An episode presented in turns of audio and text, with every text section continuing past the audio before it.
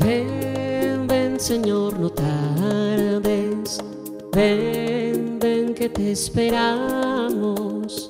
Ven, ven Señor, no tardes. En el nombre del Padre, del Hijo y del Espíritu Santo, la gracia y la paz de Jesucristo, el Emanuel, esté con cada uno de ustedes. Les saluda el Padre Ramón Flores, misionero trinitario, y les saludo en esta segunda semana de Adviento.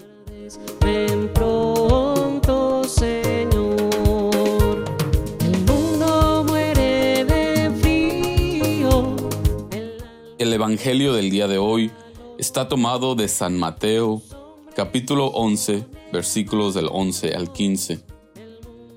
En aquel tiempo, Jesús dijo a la gente, yo les aseguro que no ha surgido entre los hijos de una mujer ninguno más grande que Juan el Bautista. Sin embargo, el más pequeño en el reino de los cielos es todavía más grande que él. Desde los días de Juan el Bautista hasta ahora, el reino de los cielos exige esfuerzo y los esforzados lo conquistarán porque todos los profetas y la ley profetizaron hasta Juan. Y si quieren creerlo, él es Elías, el que habría de venir, el que tenga oídos que oiga. Palabra del Señor. Honor y gloria a ti, Señor Jesús. Señor, al mundo le falta vida, al mundo le falta luz. Adviento es tiempo de espera, pero una espera llena de alegría y júbilo porque el Señor está cerca. Y de igual manera nuestra vida es una espera. Caminamos por este mundo esperando el momento de regresar de donde salimos, de Dios.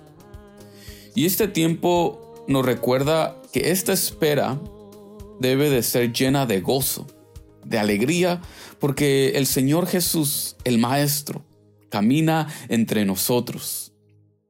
Eso nos lo recuerda la procesión de entrada en cada misa que celebramos. Y más aún, este próximo domingo, la iglesia se vestirá de gozo y alegría, simbolizado en el color rosa. Durante este tiempo de Adviento, nos acompañan varias figuras bíblicas, pero entre todas, la figura, de María y la de Juan el Bautista resaltan. En este corto tiempo de Adviento hemos celebrado dos fiestas marianas importantes. La primera la celebramos el día de ayer, celebramos a María con el título de Inmaculada Concepción y el domingo 12 de diciembre la celebraremos con el título de Guadalupe.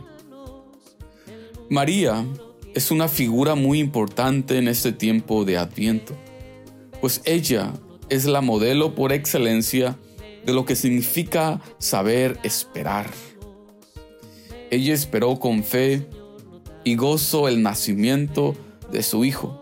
Esperó con fe el comienzo del ministerio público de Jesús y esperó con fe la resurrección de su Hijo. El otro personaje que nos acompaña durante el adviento es Juan el Bautista. Este profeta israelita fue alabado por Jesús como un hombre grande e importante en el plan de salvación.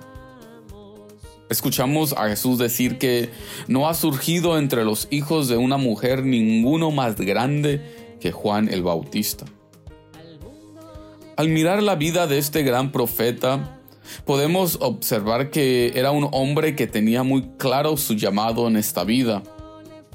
Es decir, él vivió toda su vida viviendo su vocación, su propósito en la vida. Las personas más plenas en la vida son las que viven su vocación y ponen toda su energía en vivir para lo que fueron enviados.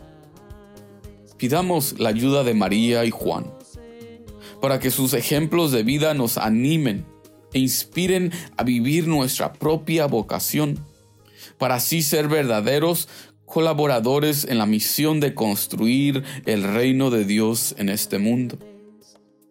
Pues el reino de Dios es para aquellos que han vivido su vocación, para aquellos que se han esforzado en su construcción. Por eso Jesús nos dice, el reino de los cielos exige esfuerzo y solo los esforzados lo conquistarán. Amén. Y que el Señor Dios Todopoderoso nos bendiga, el Padre, el Hijo y el Espíritu Santo. Podemos quedarnos en la paz del Señor. El alma perdió el calor, no